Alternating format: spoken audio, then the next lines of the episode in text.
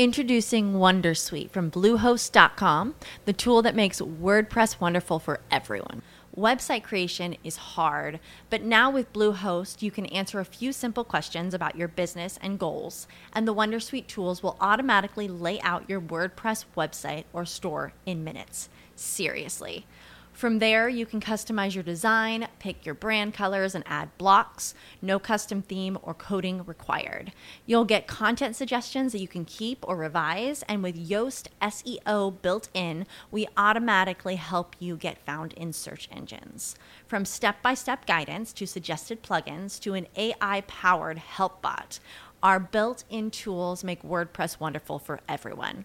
Maybe that's why Bluehost has been recommended by WordPress.org since 2005. Whether you're a beginner or a pro, you can join over 2 million Bluehost users. Go to bluehost.com slash Wondersuite. That's bluehost.com slash Wondersuite. ¿No se merece tu familia lo mejor? Entonces, ¿por qué no los mejores huevos? Ahora, Egglands Best están disponibles en deliciosas opciones. Huevos clásicos, de gallina libre de jaula y orgánicos de Egglands, que ofrecen un sabor más delicioso y fresco de granja que le encantará a tu familia. En comparación con los huevos ordinarios, Egglands Best contiene la mejor nutrición como 6 veces más vitamina D, 10 veces más vitamina E y el doble de omega 3 y B12. Solo Egglands Best. Mejor sabor, mejor nutrición, mejores huevos. Visita egglandsbest.com para más información.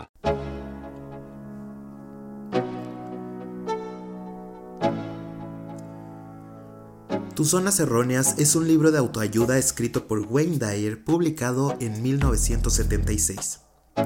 Se han vendido alrededor de 35 millones de copias en todo el mundo.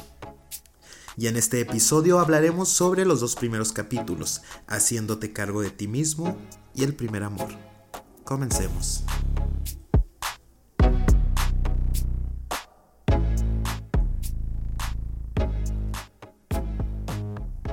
Haciéndote cargo de ti mismo es el primer capítulo del libro Tus zonas erróneas, que como ya lo decía en la introducción, es un libro que ya tiene muchos años y es uno de los libros que revolucionó el mundo en estos temas de autoayuda. Vamos a, analizarlo, vamos a mirarlo con la perspectiva actual. A lo mejor podemos ser críticos de lo que dice y de, de lo que nos quiere transmitir, pero creo que llegaremos a buenas reflexiones y a buenas conclusiones que se siguen aplicando hasta la fecha.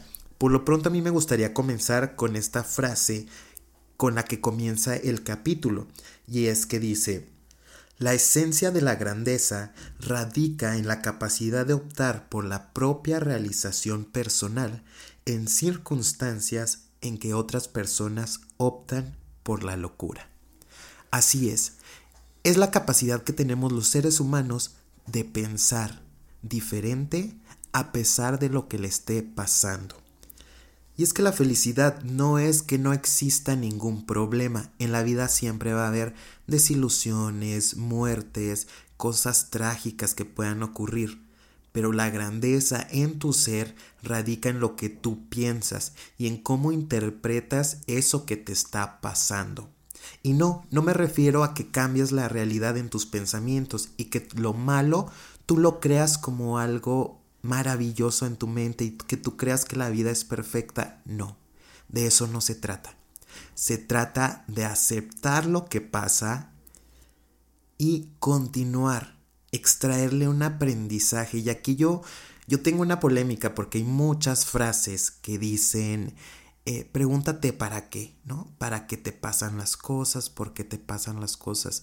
Porque la vida siempre tiene una enseñanza pues la verdad es que yo no lo creo así. Yo no creo que la vida tenga algunos métodos tan fuertes y tan dolorosos para enseñarle a un ser humano algo que lo podría aprender de formas mucho más eh, lúdicas y atractivas. Entonces es tú que decides extraerle de significado y de aprendizaje a lo que te ocurre. En fin, Creo que ya me estoy desviando un poco del tema, pero finalmente es eso, ¿qué es la felicidad? Y cómo nosotros nos podemos hacer cargo de nosotros mismos. Dejar de culpar a las circunstancias, a lo externo, de nuestros propios sentimientos y de nuestras propias emociones. Él hace una causa-consecuencia, un, un ejercicio muy lógico, donde dice que nosotros, nuestros pensamientos, lo que nosotros creamos en nuestra mente, eso influye en nuestras emociones y por lo tanto eso influye en los sentimientos. Si tú crees que alguien te cae mal, cuando tú ves a esa persona, tu cerebro manda una señal a tu cuerpo y tu cuerpo reacciona de alguna forma en donde te avisa que tiene un malestar, que dices, ¡ay! Solo de verlo, de verla, se me revuelve el estómago. Porque tu cerebro ya envió la señal a tu cuerpo, tu cuerpo la está manifestando y se la regresa al cerebro, y es un ciclo que no tiene fin. Entonces él dice que nosotros tenemos el poder desde nuestros pensamientos de controlar nuestras emociones y nuestros sentimientos. Pero en esta semana quise hacer un ejercicio con la comunidad que sigue el podcast de Por el Placer de Aprender y sobre todo con mis amigos y mis amigas, eh, la gente más cercana a mí. Y les pregunté que si pueden controlar sus sentimientos. Y escuchen bien lo que me contestaron. ¿Eres capaz de controlar tus sentimientos? Yo creo que a todos en algún momento se nos va esto de las manos, ¿verdad? Los sentimientos. Yo la verdad sí tengo un poco de dificultad en este sentido, sin embargo es algo que, he estado mejorando con el, con el tiempo. Creo que no eres capaz o yo no soy capaz de controlar como tal mis sentimientos. Pienso que los sentimientos aparecen y si tengo la capacidad de hacerlos más grandes o, reducirlos en intensidad, de escucharlos y de pronto ver como que me quieren decir y después mágicamente como que el sentimiento se transforma conforme a, que lo voy viendo. Pero como tal de controlarlo y decir, no voy a sentir la tristeza, no voy a sentir el enojo, creo que no y que incluso llegaría a ser contradictorio y más dañino. Creo que sí soy capaz de controlar mis sentimientos porque cuando, por ejemplo, estoy en casa, me ha ido mal en el día, me frustro mucho, pero luego trato de cambiar lo que estoy haciendo, distraerme o estar un ratito en paz, pues para controlar ese sentimiento de frustración. Pues mira, no sé si soy 100% capaz de controlar mis sentimientos, sin embargo, llevo ya un año tomando terapia psicológica y creo que me ha ayudado demasiado. Y es que muchas veces, al menos en mi caso, lo único que necesito es que me escuchen. Ni siquiera que me den consejos, ¿sabes? Solo es como que me escuchen y ya. Mm, sí, nada más tendríamos que ver, pues está la pregunta un poquito confusa, pero mm, controlar sería como como estar enojada con la persona correcta, en el tiempo correcto, en el momento correcto, sí. Eh, estar triste con el momento correcto, con la persona correcta, en la circunstancia correcta, sí. En ese sentido, sí, sí soy capaz de controlarlos. Y me encanta esta última conclusión a la que llega Gina, donde nos dice que eh, Controlar los sentimientos o las emociones no significa aniquilarlas ni desaparecerlas, sino controlar es saber cuando estamos enojados, con quién estamos enojados, de qué forma actuar. Entonces yo pienso que es una, es una manera de direccionar bien tus emociones, de sacarlas y de hacer algo con ellas, porque finalmente las emociones, los sentimientos te están avisando algo y tienes que estar muy alerta de qué es eso que te está diciendo y qué hacer con eso. ¿Cómo voy a direccionar esa emoción? Si estoy enojado, ¿con quién estoy enojado? ¿Por qué estoy enojado? ¿Qué tengo que hacer? Quizá tengo que defender mi punto de vista. Quizá estoy en una injusticia y tengo que levantar la voz ¿Sí? Se trata de, de no, no pensar como en si me enojo, tengo que esconder esa emoción y tengo que estar positivo y alegre y feliz todo el día. No, esa es neurosis, eso está mal, eso te enferma. No queremos una felicidad, una alegría fingida. Queremos una alegría natural. Y la felicidad yo la entendería como saber que existen muchas emociones, muchos sentimientos y cómo ser asertivos al expresarlos. Y es que el autor también nos dice que la felicidad es una condición natural del ser humano que podemos ver a los niños y a las niñas, cómo actúan, cómo disfrutan de cada cosa que hacen, cómo se pierden en sus propios juegos, en la imaginación, cómo bailan, cómo ríen, cómo se permiten llorar. Y en eso está el disfrute de la vida, en esa condición natural que tenemos y que poco a poco nos la van quitando. Pero de eso hablaremos un poquito más adelante. Él también nos comenta que cuando haya dudas sobre algo que tienes que elegir, hay que preguntarnos, ¿cuánto tiempo estaré muerto? Hay veces que no nos atrevemos a hacer muchas cosas, queremos lanzar un proyecto, pero por miedo a qué van a decir de mí, por miedo a fracasar, por muchas inseguridades que tenemos, no las hacemos pero me parece muy interesante la pregunta que él nos invita a hacernos. ¿Cuánto tiempo vamos a estar muertos? No sabemos qué hay más allá de la muerte. Quizá vamos a estar toda la eternidad muertos. ¿Cuánto tiempo tenemos de vida? ¿Valdría la pena hacerlo o no valdría la pena? Y él cita a Iván Illich en la novela de Tolstoy donde dice, descubrirás que es muy raro que te lamentes o arrepientas por algo que has hecho. Es lo que no has hecho lo que te atormentará. O sea que el mensaje es muy claro. Hazlo, haz cosas. ¿Cuánto tiempo tenemos de vida?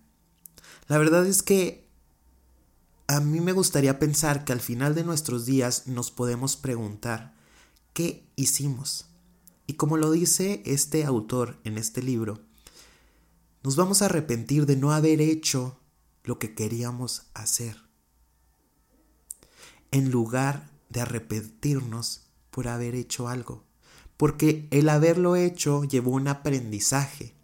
Aunque haya fracasado, aunque haya salido mal lo que hicimos, aunque le hayamos declarado nuestro amor a esa persona que nos gustaba tanto y nos dijera que no, y sufriéramos una desilusión y todo lo que viene después, yo creo que no nos vamos a arrepentir, porque lo intentamos. Porque no nos quedamos con la idea de lo que hubiera pasado, de lo que podría pasar, sino que lo hicimos y esa es una satisfacción que nos vamos a llevar a nuestros últimos días, que no podremos reprocharnos o juzgarnos por lo que no nos atrevimos a hacer. Al final nuestro corazón, nuestro cuerpo, yo siento, y yo siempre he dicho que el estómago te habla. Cuando hay una sensación en tu estómago de emoción, que algo te emociona, te llena de vida, que aunque haya nervios, aunque haya miedo, lo quieres hacer, porque hay algo en tu ser que te está diciendo, hazlo. A eso viniste a este mundo, a esta vida. Y en esta capacidad que tenemos los seres humanos de elegir, el autor nos dice que bueno, que si decidimos no elegir la felicidad, al menos no elijamos la infelicidad todo el tiempo. Y es que cuántas veces no estamos, por ejemplo, en un trabajo y nos estamos quejando y quejando y todos los días nos quejamos y bueno, por X razón no podemos renunciar porque la situación económica está muy difícil. Ok, pero si, si es tu decisión dejar de quejarte. ¿Qué puedes hacer para cambiar esto? Quizás si puedes hacer un análisis crítico y hacer propuestas y, y buscar soluciones a esto que te está como molestando en el trabajo. Pero quejarte sin más allá, sin un objetivo, pues realmente solo te estás haciendo daño a ti mismo. Y yo siempre pienso que quejarte algún tiempo, mm, unos meses, está bien. Es normal, es natural, estás conociendo, adaptándote. Pero una vez que llevas años en un mismo trabajo y te sigues quejando, pues en realidad, ¿qué estás haciendo? Yo me acuerdo, para contarles una situación eh, personal, que cuando yo estaba en la universidad, pues realmente la, la situación económica de mi familia siempre ha sido difícil y vengo de una clase trabajadora, de unos papás que, que se esfuerzan muchísimo por que se esfuerzan, se esforzaron por sacarnos adelante. Eh, y para estudiar la universidad, pues realmente yo tenía que ayudar económicamente para apoyar a mis papás. Entonces yo tenía trabajos en, la, en las tardes. Trabajé de todo lo que ustedes quieran imaginar Trabajé de cajero, trabajé em, vendiendo jugos, cócteles, todo lo que se pudiera hacer con frutas, ahí trabajé. Trabajé en supermercados, em, trabajé en un cine, cocinando, lo cual me parece muy extraño porque la cocina nunca ha sido lo mío. Em, trabajé en un call center vendiendo planes tarifarios de la compañía telefónica más importante de América Latina. Bueno, eh, tuve muchos trabajos. También trabajé en un restaurante. En fin, yo duraba aproximadamente entre medio año y un año en cada trabajo. Por eso tuve tantos trabajos, porque realmente yo entraba, me gustaba el trabajo, aprendía y luego llegaba a una situación en que me aburría. Y así empezaba a sentirme ya no feliz empezaba a sentirme muy agobiado, muy cansado, muy estresado y ya no quería ir a trabajar. Y ustedes dirán, bueno, pues, pues es que como que consentido, ¿no? Pues la verdad yo siempre he sido muy consciente de mis emociones y de lo que yo estoy viviendo. Y cuando algo ya no me, no me gusta, pues he sido muy determinante en decir no gracias. Y en ese momento recuerdo que la gente a mi alrededor me decía, pero ¿cómo vas a renunciar? ¿Y quién te va a mantener? ¿Y cómo le vas a hacer? Y mi, mi atrevimiento de la ignorancia de mi juventud, pues me decía, conseguir otro trabajo, no pasa nada. Y yo recuerdo que me decían amigos, es que te estás quemando, Noé. Quemando significa como creando una mala reputación. Es que estás estás haciendo que después cuando vayas a pedir trabajo van a ver que solo duras máximo seis meses, ocho meses. y ya después ya no te van a querer contratar. Y yo siempre les decía, bueno, pues a ver qué pasa en el futuro.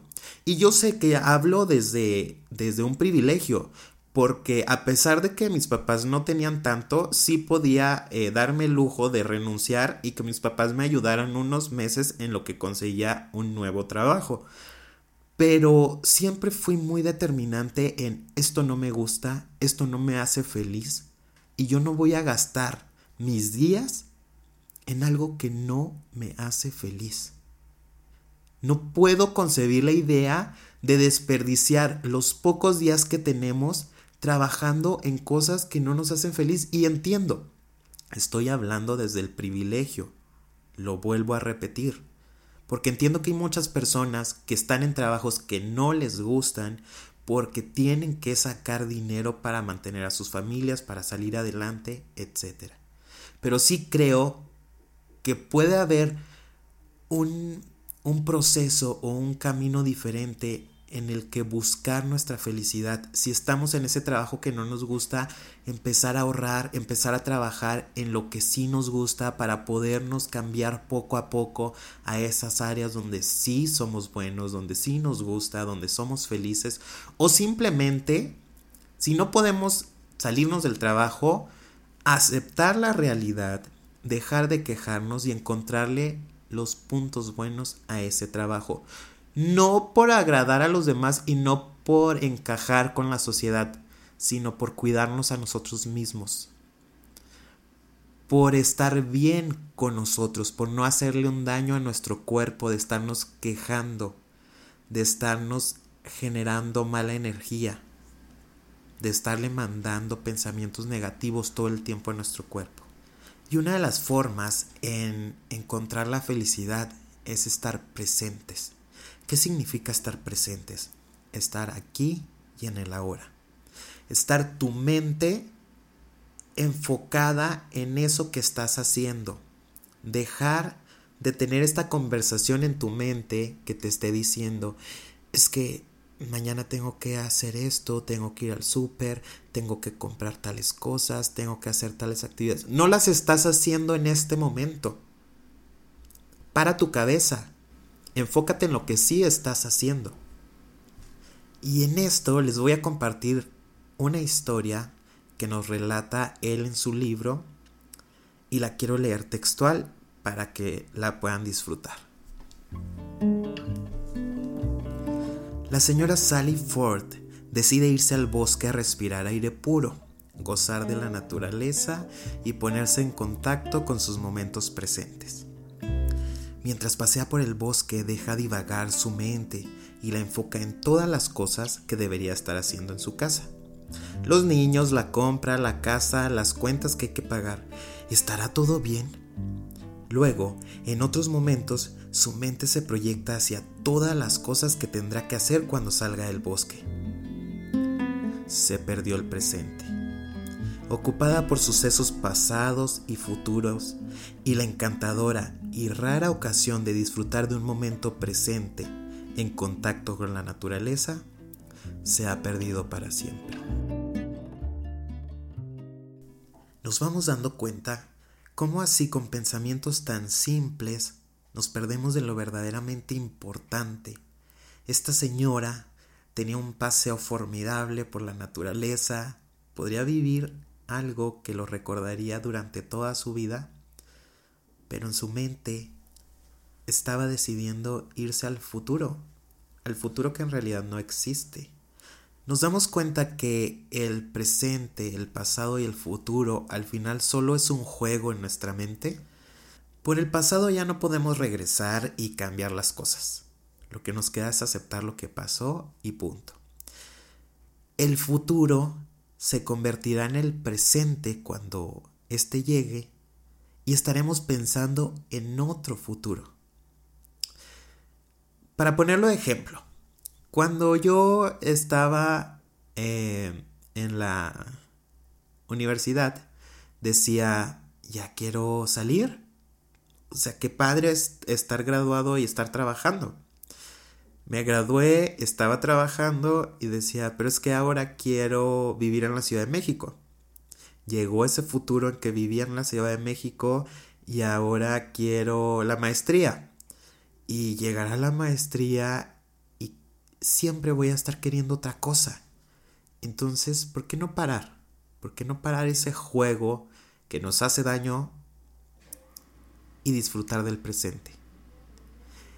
Es difícil, por supuesto, y en el momento en que estoy grabando este episodio estoy pensando que tengo una junta en lunes con los papás y que tengo que prepararla y me angustia y me llena de nervios y de estrés, pero decido, en este momento decido no pensar en eso, porque eso no existe en este momento.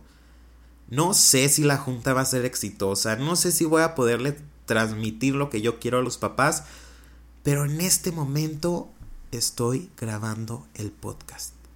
En este momento mi mente está en este libro, en transmitir este mensaje. Hay que enfocarnos en el presente. Seguidores de Por el Placer de Aprender, eh, he de serles sincero, estuve grabando los dos primeros capítulos las reflexiones y las conclusiones de los dos primeros capítulos, pero la verdad es que se me alargó demasiado. Me emocioné mucho hablando de cada uno de ellos y al final eh, vi que la verdad quedan bastante largos, por lo que he decidido que vamos a dejarlo en dos partes. Hasta aquí lo dejamos en esta ocasión y en el siguiente episodio hablaremos del segundo capítulo que se llama El primer amor habla sobre el amor propio, eh, cómo debemos de cuidarnos, de amarnos y demás. Espero que haya sido de tu agrado esta primera parte. Te invito a que te suscribas si me estás escuchando por YouTube. Si me escuchas en Spotify, en Spreaker, en cualquier plataforma de audio, te invito a que califiques este episodio, le pongas 5 estrellas o las que tú quieras. Te agradezco los comentarios que me mandas, que lo compartas en tus redes sociales y todo lo que haces para ayudarme a crear una comunidad más grande de por el placer de aprender. Yo soy Noé González y nos escuchamos la próxima.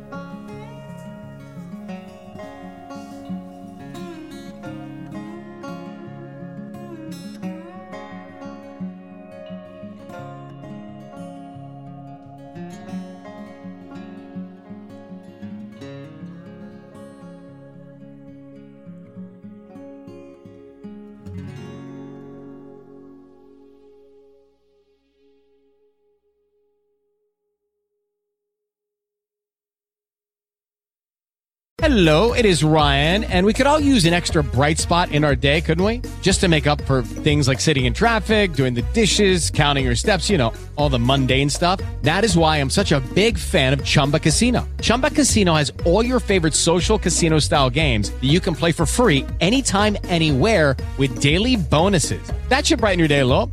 Actually, a lot. So sign up now at chumbacasino.com. That's ChumbaCasino.com. No purchase necessary. BGW. Void were prohibited by law. See terms and conditions. 18 plus. Hello, it is Ryan, and I was on a flight the other day playing one of my favorite social spin slot games on ChumbaCasino.com. I looked over the person sitting next to me, and you know what they were doing? They were also playing Chumba Casino. Coincidence? I think not. Everybody's loving having fun with it. Chumba Casino is home to hundreds of casino-style games that you can play for free anytime, anywhere even at 30,000 feet. So sign up now at ChumbaCasino.com to claim your free welcome bonus. That's ChumbaCasino.com and live the Chumba life. No purchase necessary. Group. Void were prohibited by law. See terms and conditions. 18 plus.